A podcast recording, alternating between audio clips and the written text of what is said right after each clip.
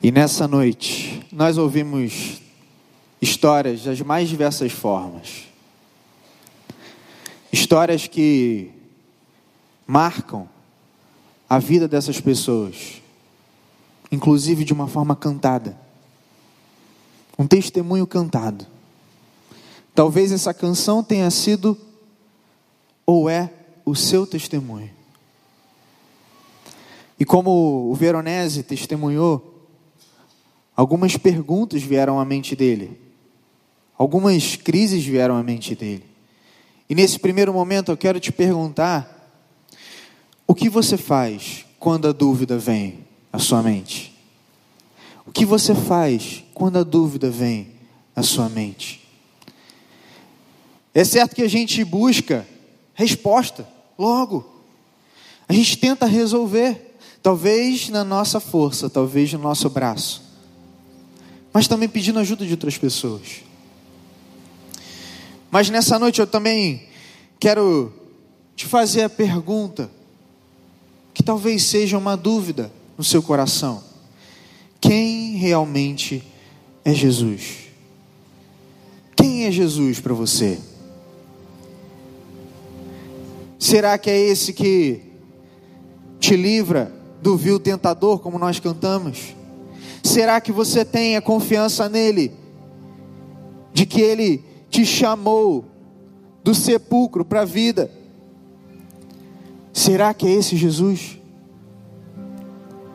Era uma noite, irmãos. Uma noite. Quando um homem chamado Nicodemos, um chefe da lei, um mestre da lei, ele estava ouvindo rumores de um homem chamado Jesus. E ele queria sanar a dúvida do coração dele. Eu estou ouvindo a respeito de um homem chamado Jesus, mas quem realmente é esse homem? E ele, numa noite, para que ele não pudesse ser percebido, e talvez mal interpretado pelos mestres da lei, os fariseus que eram mestres em julgar, ele vai ao encontro de Jesus para poder ter uma conversa com ele. E eu quero te convidar a abrir a sua Bíblia lá em João 3, versículo 1. E nós vamos ver um pouco dessa história, que diz o seguinte: Havia um fariseu chamado Nicodemos, uma autoridade entre os judeus. Ele veio a Jesus à noite e disse: Mestre, sabemos que ensinas da parte de Deus, pois ninguém pode realizar os sinais milagrosos que está fazendo, se Deus não estiver com ele. Em resposta, Jesus declarou: Digo a verdade. Ninguém pode ver o reino de Deus se não nascer de novo. Perguntou Nicodemos: Como alguém pode nascer sendo velho? É claro que não pode entrar pela segunda vez no ventre de sua mãe e renascer. Perguntou Jesus: Digo a verdade, ninguém pode entrar no reino de Deus a não ser da água e do espírito. O que nasce da carne é carne, mas o que nasce do espírito é espírito. E Nicodemos chegou ali para poder ouvir a voz do mestre, saber ali direto da fonte quem realmente era esse Jesus. Talvez o seu coração hoje esteja se perguntando, ou talvez as situações que você esteja enfrentando na sua vida te façam se perguntar: quem é esse Jesus?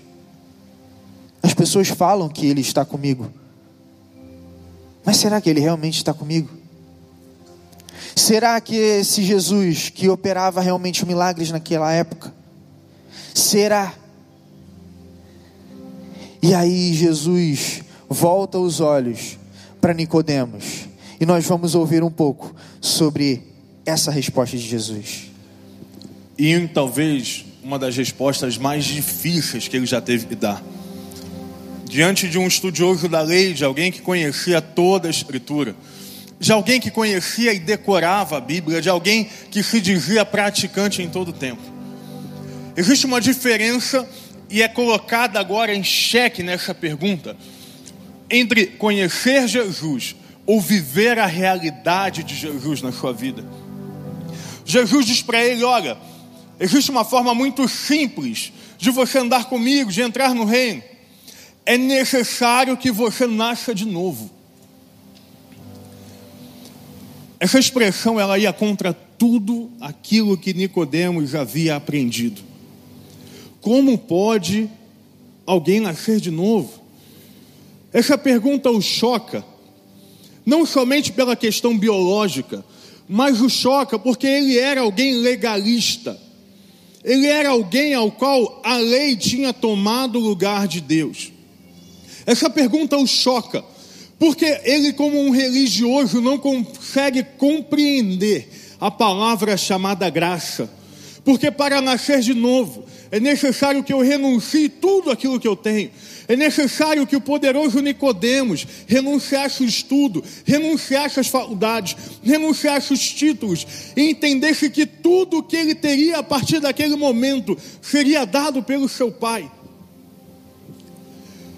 Essa realidade de nascer de novo, ela é tão difícil, mas tão difícil, que aquele homem, talvez não conseguindo entender,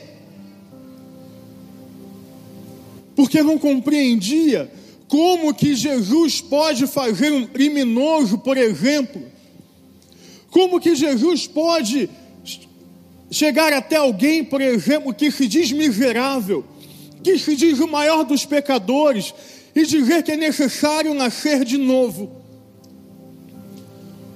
Quantas vezes eu já não escutei, pastor, eu não mereço ser batizado, eu não mereço estar diante de Deus, porque a lista dos meus pecados é imensa. Pastor, eu não mereço sequer ser chamado de filho.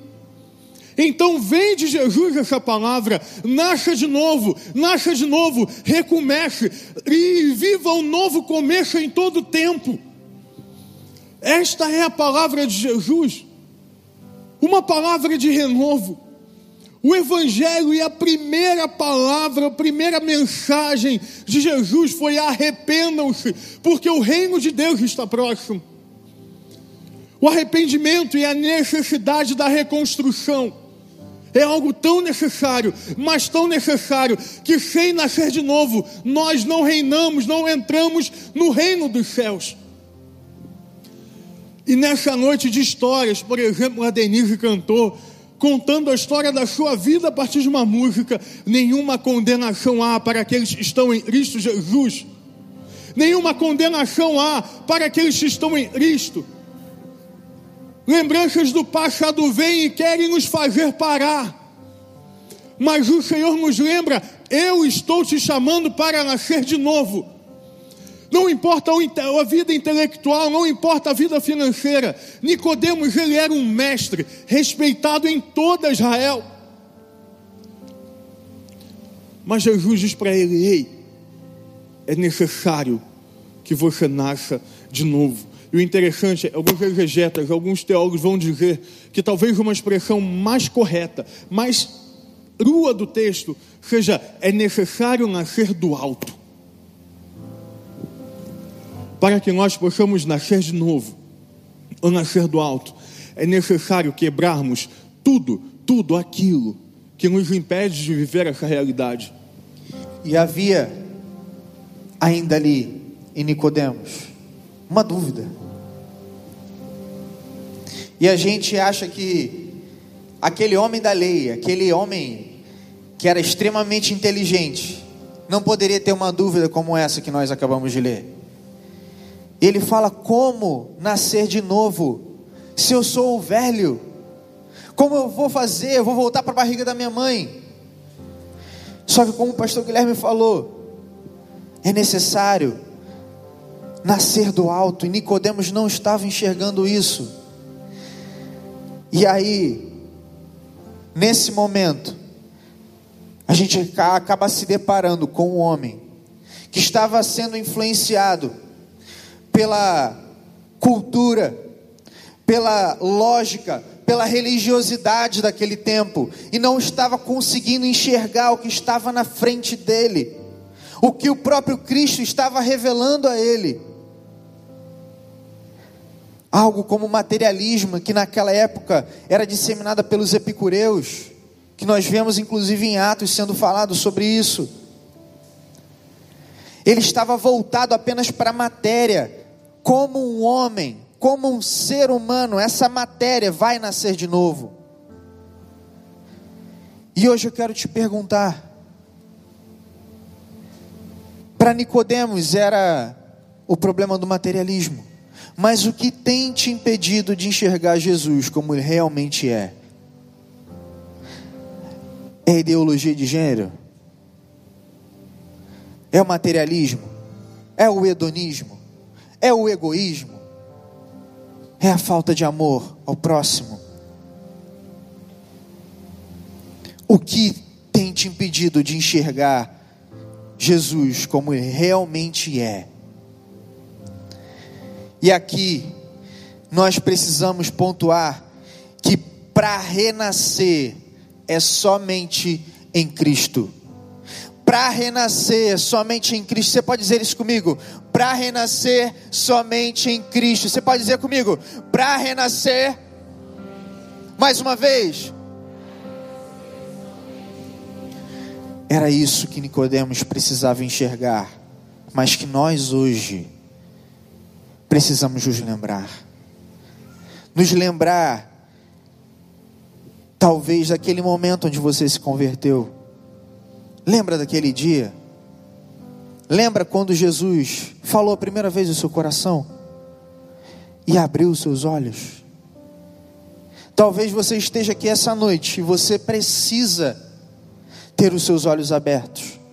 Jesus estava ali com Nicodemos, tentando esclarecer para ele, tirar da cosmovisão de Nicodemos aquilo que atrapalhava e Jesus deseja fazer isso hoje também, na minha e na sua vida, tirar aquilo que atrapalha a nossa cosmovisão de enxergar quem ele realmente é.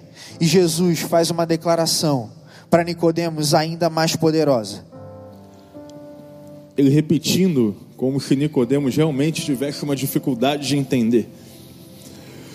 É muito difícil, como o pastor Douglas falou, nós queremos olhar e ter a visão do reino ainda tendo a visão desse mundo.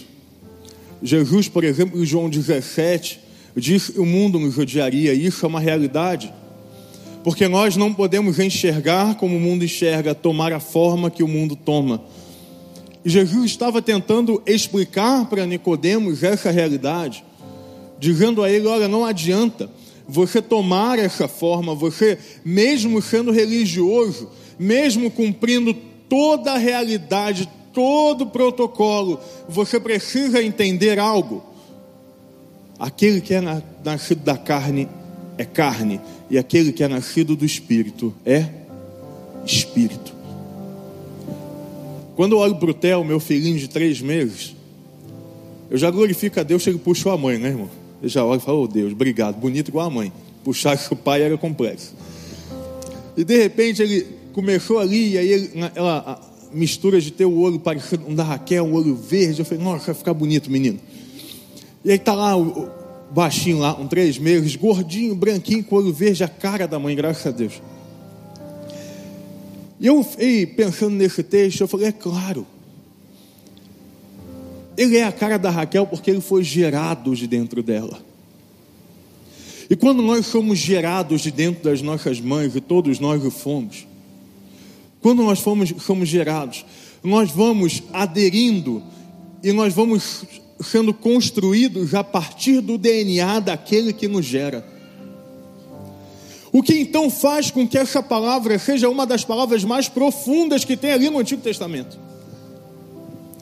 Quando o Senhor está dizendo algo simples, você carregará no seu DNA, você carregará no seu DNA a identidade daquele que o gerou.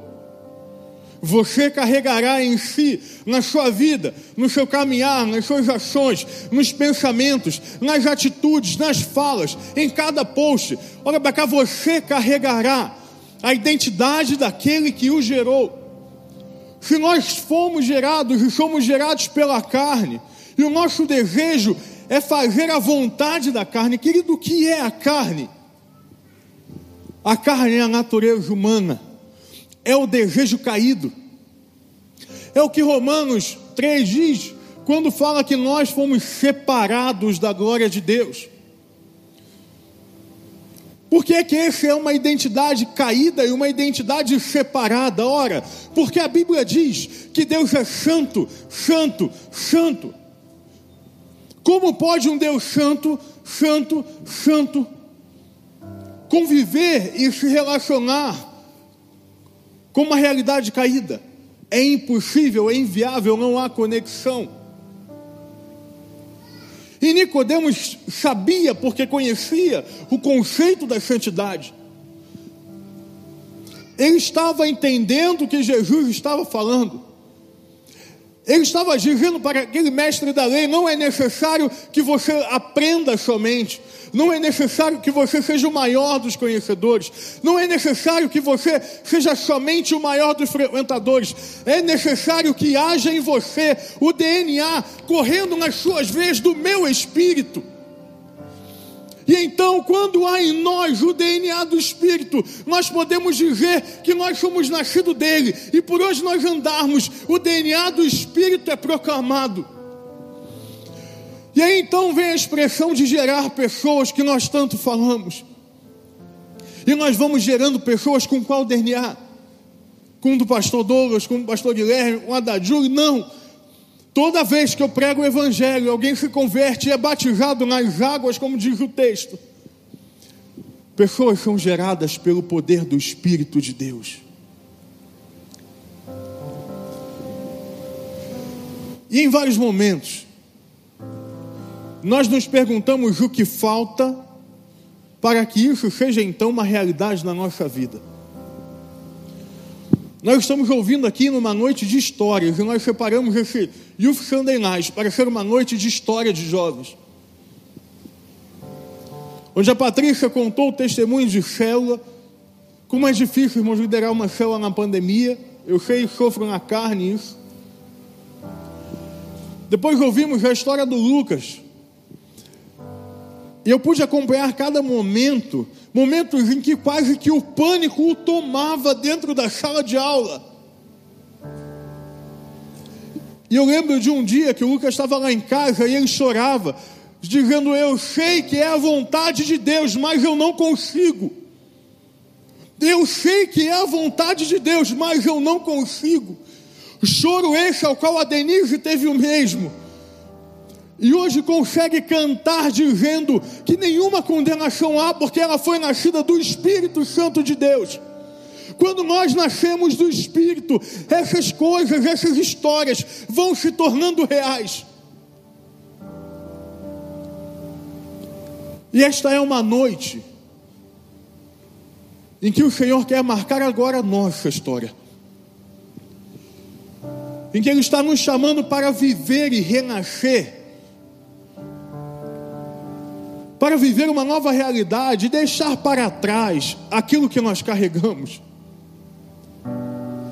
Falar como o apóstolo Paulo, eu considero aquilo que passou como um lixo.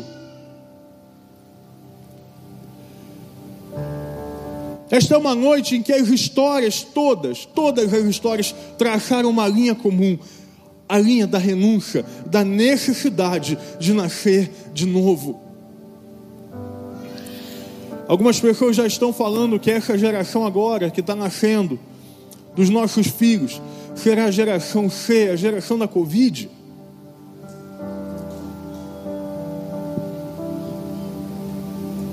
Será que nós viveremos uma geração marcada por uma doença? Nós não podemos então viver uma geração marcada pela cura? Se nós podemos viver uma geração conhecida, uma geração C, por que não ser conhecida como cheia de Cristo, não cheia de Covid? Se nós estamos falando tanto que uma geração viverá um mundo completamente diferente, porque não viver um mundo repleto do Espírito Santo de Deus? Por que não voltar para as escolas, livres de qualquer ideologia, escolas que nasceram de novo? Por que não voltar para faculdades que pregam a teologia e vivem o evangelho, não criticando, mas vivendo a palavra? Uma faculdade, por exemplo, como as que existem, que não tenha a ponte do suicídio, mas tenha a ponte da vida e da renovação. Que tal viver novos empregos no mercado de trabalho? onde nós não precisamos mais viver e ver pessoas passando a perna, mas nós vemos crentes que nasceram de novo e vão sendo levados a cargos altos pelo poder do Espírito que honra a nossa intelectualidade. Por que não parar de ver casamentos que se divorciam até o primeiro, segundo, terceiro ano e ver famílias de jovens sendo construídas sólidas, livre do pecado, livre da sexualidade, livre do adultério, livre do divórcio? Querido, o que impede a mudança de realidade na vida é a decisão que nós tomamos por Jesus. A decisão que nós tomamos impacta a nossa vida e impacta a vida da nossa geração. Jesus estava pregando ao líder religioso não à toa, porque Jesus está, Jesus está interessado nas pessoas de influência, para que as pessoas de influência comecem a pregar ao nome dele, não o nome de outros deuses. E nós temos pregado aos jovens, vá filho, se envolve na política, seja um político relevante, entre no mercado de trabalho, seja o maior e o melhor CEO que a gente já viu tenha muitos filhos para a glória e honra do Senhor Jesus. Passe na melhor faculdade, vá estudar fora, no nome de Jesus. Tudo isso, tudo isso, é separado por uma decisão que Nicodemos precisava tomar. E nessa noite, o mesmo Jesus, o mesmo Cristo, o Messias, o Filho de Deus, que estava diante de Codemos, está no meio de nós. Não porque nós sentimos arrepio, mas é a realidade da promessa: que aonde estiverem dois ou mais reunidos em meu nome, ali eu estarei. E esse mesmo Deus pergunta para nós e nos convida a nascer de novo nessa noite, a nascer do Espírito. Pastor, como que eu nasço do Espírito? Irmão, começa a renunciar Comece a entregar para Deus, porque quanto mais eu entregar, mais do Espírito é real na minha vida. Quanto mais eu entregar, mais o Espírito vai enchendo, e aquilo que era difícil, aquilo que era complexo, vai se tornando real. E então nós temos a história desses de tantos jovens que saíram de lugares tão complicados e hoje não pregam nada, não seja Cristo crucificado e ressurreto para a glória de Deus Pai. Baixa a tua cabeça nessa hora, fecha teus olhos. Talvez essa palavra tenha feito muito sentido para você.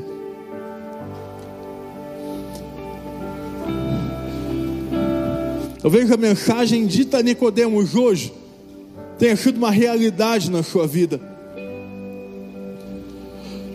Talvez Jesus está te chamando para nascer de novo, pastor, mas eu já estou aqui há muito tempo, eu já frequento a igreja há alguns meses, eu já estou conectado com vocês aí tem algum tempo, mas não é sobre isso.